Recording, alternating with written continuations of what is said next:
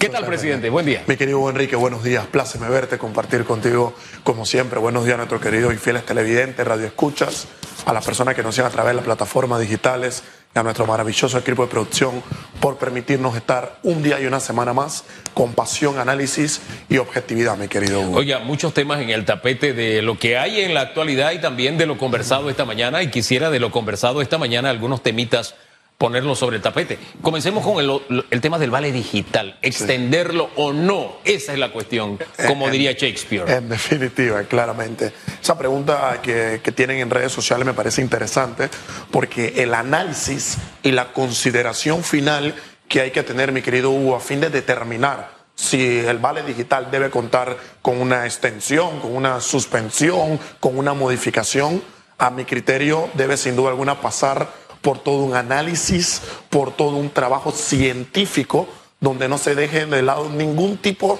de consideraciones, llámese en aspectos eh, sociales, aspectos políticos, aspectos del costo de la vida, cómo se encuentra hoy por hoy, porque definitivamente no podemos eh, ignorar una premisa. El vale digital no puede ser eterno. El vale digital no puede durar para toda la vida. Ha llegado como una oportunidad que sin duda alguna eh, ha acompañado el esfuerzo que ha tratado de llevar el gobierno, tratando de efectivamente velar por esa construcción del Estado que debe de profesar y cumplir de la mejor manera, pero si bien es cierto, esto ha sido un apoyo, debemos considerar y saber que esto es temporal. Esto se debe considerar y debe pasar por todo un análisis claro, porque hay un punto, ¿eh? Sin duda alguna, las necesidades que tenemos son infinitas.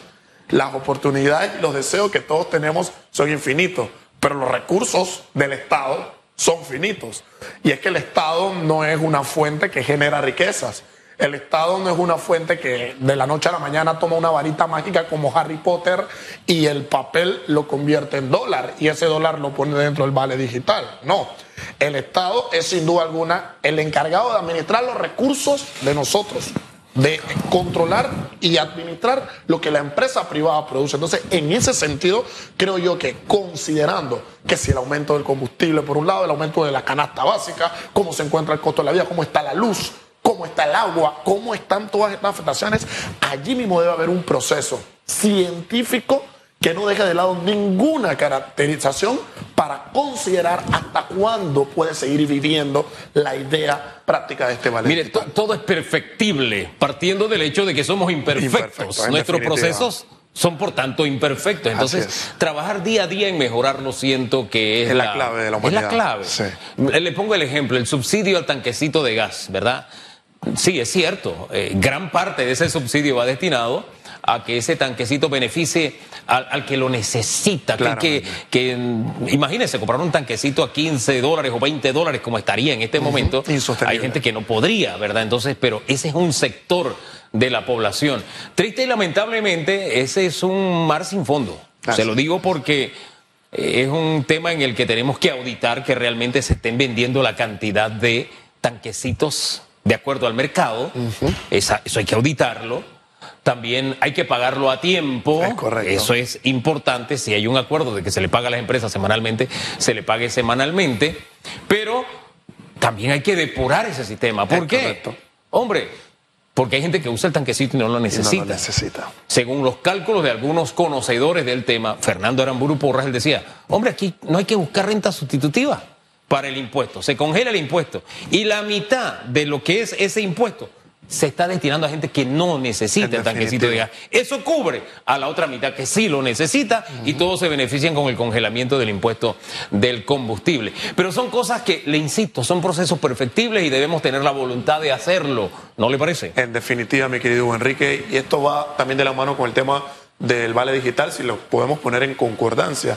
Y es que nuestra prioridad, esto puede levantar pasiones lo que voy a comentar, pero es que nuestra prioridad no debe estar en saber o en tratar de ver hasta dónde podemos dar la manta y decir, bueno, vamos a extender el vale digital hasta el 2024. No, la prioridad no está en el vale digital. La prioridad está, Hugo, en permitir que la inversión extranjera llegue a nuestro país, la oportunidad está en hacer que la empresa privada tenga más solvencia, tenga más capacidad de crecimiento para poder emplear más personas, para poder abrir más puestos. La oportunidad está en reducir, en disminuir el montón de dinero que se paga en impuestos y en ver cómo canalizamos más oportunidades, no para una extensión del vale digital, sino en una extensión de oportunidades sociales, económicas y educativas para que todos crezcamos. Porque si nos hacemos la idea de que vamos a vivir el resto de nuestra vida sobre pretexto o apegado a un vale digital, pues no estamos haciendo nada como nación. Y es allí donde deben estar el esfuerzo y las oportunidades canalizadas de nuestro gobierno. Fíjese que el paso que se dio con el vale digital, si uno lo mira en positivo, fue un gran, fue grande, fue grande, porque una solución sí, que respondió a un interés. Mire, hay sociedades sí, países en este mismo planeta, seres humanos hechos del mismo material que estoy hecho yo y que está hecho usted. Hay sociedades donde existe el bono del desempleo, ¿verdad? Un auxilio al desempleado. Pero ese auxilio es temporal. Así es. ¿Me explico? Tiene un inicio. exactamente. Y, se da bajo ciertos requisitos, bajo ciertas condiciones. Entonces nosotros de alguna forma creamos ese bono, pero hay que crear entonces las condiciones para que las personas que se han visto forzadas a usar ese bono tengan la oportunidad de encontrar un empleo. Y ahí es donde está el detalle, como diría el célebre filósofo Cantinflas. En definitivo. ¿Cómo generamos más empleo para que ya ese universo vaya disminuyendo? ¿Y por qué no pensar en la posibilidad de que exista ese bono, que otras sociedades lo tienen, pero de que reúna ciertas condiciones o ciertos requisitos? Porque como dijo Jesús, a los pobres siempre lo tendréis, bueno, a los desempleados siempre, siempre lo tendremos, siempre hay un espacio de desempleados. Eh, eso es claro y determinante, mi querido Enrique. Y la solución siempre está, vamos a aparecer un cassette rayado siempre que lo proponemos y lo establecemos y lo traemos a la mesa. Pero es que en la medida en la que la empresa privada crece, crecemos los individuos de un país y crece la oportunidad de que el Estado pueda hacer el trabajo que mejor considere. Y sin duda alguna, nosotros debemos de ir viendo, oye, cómo vamos disminuyendo la cantidad de impuestos que efectivamente tienen que pagar las empresas, que tienen que pagar las personas naturales, que tienen que pagar los independientes, ver cómo ese mercado informal le damos alguna especie de beneficio para que se adentre a la formalidad también del mercado. Entonces, estas son consideraciones y aristas que sin duda alguna nosotros debemos resolver, pero hay que tomar decisiones claves ¿Para qué? Para que no se nos pierdan las oportunidades, no se nos pierda el país y podamos seguir respondiendo y enfrentándonos a esta oportunidad tan, o a estos tiempos tan complicados que hemos estado enfrentando. Oye, decisiones claves. Inicia hoy el periodo de entrevistas a los candidatos a magistrados de la Corte Suprema de Justicia. Es, es una fecha clave y muy importante para quienes somos amantes del derecho. Decía mi filósofo favorito romano, Marco Tulio Cicerón, que la justicia, mi querido Hugo Enrique, es reina, señora y madre de todas las virtudes. Usted le preguntaba, Cicerón, ¿cómo una persona puede ser buena? Oye, que esa persona sea justa. Luego entonces el órgano que toma decisiones judiciales, entiéndase órgano judicial, va, por así decir, a sanear su casa, a depurar su casa, a limpiar su casa. Y aquí nosotros no solamente queremos que, oye, bueno, salió Hugo y se puso y Ramos y no hubo avance. No, para nada. Aquí nosotros debemos saber que aquellos que aspiran a una magistratura, que es el puesto más alto al cual puede sin duda alguna llegar un abogado en nuestro país, eh, esté lleno de componentes y de elementos mínimos, suficientes y máximos de ética, de moral, de principios y de factores que respondan a lo que nosotros tanto queremos que es una justicia. ¿Por qué, Hugo? Porque en la medida en la que un país no cuenta con una buena justicia, no podemos aspirar a más nada. No, hombre, no tienes buena justicia, pero puedes tener un buen gobierno. No, no, no, no. Si usted no tiene una buena justicia, ninguna decisión que se tome va a poder responder a los intereses que tiene el país. Hombre, ese es el ingrediente principal para ese Estado fallido que nos dijo nuestro primer invitado, Gabriel Tribaldo, que él temía que pudiésemos caer en esa calificación. Yo, como le he indicado anteriormente, creo que ya estamos en la tesis del Estado fallido.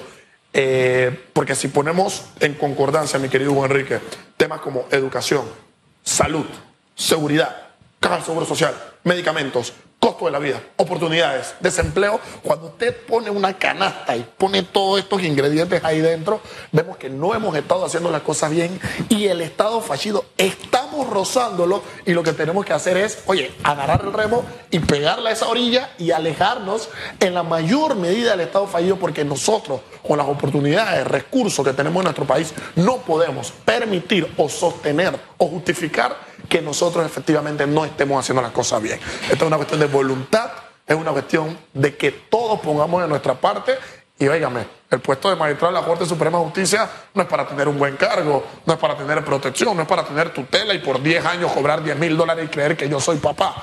El cargo de magistrado es para poder poner en práctica aquellas disposiciones que la ley mandata. Hay que ser ciegos, hay que tomar el mando de la justicia y no solamente tomarla, ¿eh? Impartirla como debe ser. Oiga, de ahí aquella máxima de un buen, un buen juez es el ciudadano que tiene un claro concepto de la justicia. Si es abogado, qué bueno, pero, No, pero ese es un añadido. Lo importante es. que tenga un claro concepto de la justicia y de que la justicia no es más que un servicio, un servicio público.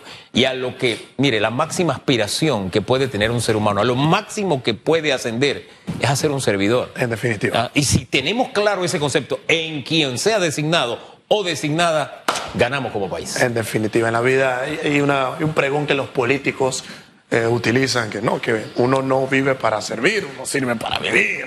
Y, esta, esta quimera, ¿no? Ante la presencia de uno, el, el otro desaparece. Pero mi querido Hugo Enrique, yo creo y tengo una esperanza y una corazonada de que vamos a empezar a hacer las cosas bien. Hay, hay un ambiente en las redes sociales, en las calles, en los tribunales, en los barrios que te puedo dar de manera personal, que recorro día con día, que la gente tiene una vibra de querer echar para adelante. La gente quiere hacer las cosas bien y nosotros los panameños tenemos esa naturaleza y tenemos esa propia esencia. Entonces yo creo que poco a poco nosotros vamos a poder hacer las cosas bien, pero ojo, de nada vale que la gente tenga la disposición si a la empresa privada se le cortan las oportunidades, si en la Corte Suprema de Justicia no tenemos buenas personas, si en el gobierno en vez de servirnos, están pensando algunos poco en servirse. Si en los partidos políticos hay algunos pensando, oye, ¿cómo en parapeto algo para ajustarme un traje a mi medida? Y bueno, nosotros requerimos que todos estemos en un solo norte. Ese norte es Panamá y vamos a hacer la cosa bien. Usted me acaba de recordar dos frases que a mí me encantan del himno nacional. usted dice un solo norte. Bueno, el, himno dice en el campo feliz de la unión. Ah, correcto. Óigame, de verdad, si nosotros camináramos en una sola dirección, independientemente de que pensemos distinto wow, de verdad que el país sería otro. Y la otra frase que me recordó es al trabajo sin más dilación. Ese debe ser de verdad. Y la mayoría de los panameños estamos en esa línea. Queremos eso, buscamos eso. Y creo que en la medida en que nos montemos en, en ese tren, en ese barco vamos a buen puerto. Yo creo igual, mi querido Enrique. Señor presidente, gracias. Mi querido Enrique, de pasiones vivimos los seres humanos. Espero que tengan una excelente semana. ¿eh?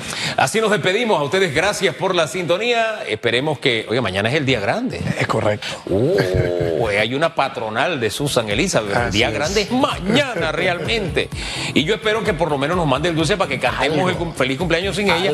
¿Verdad? Aunque ella no apague la velita, pero celebremos dulcemente su cumpleaños. ¿Usted cree que eso se concrete? Yo creo que sí. Puede pasar. No sé si llega mañana, pero yo creo que puede Tanto como las torrejitas de bacalao que no llegan. ah, ¿vio?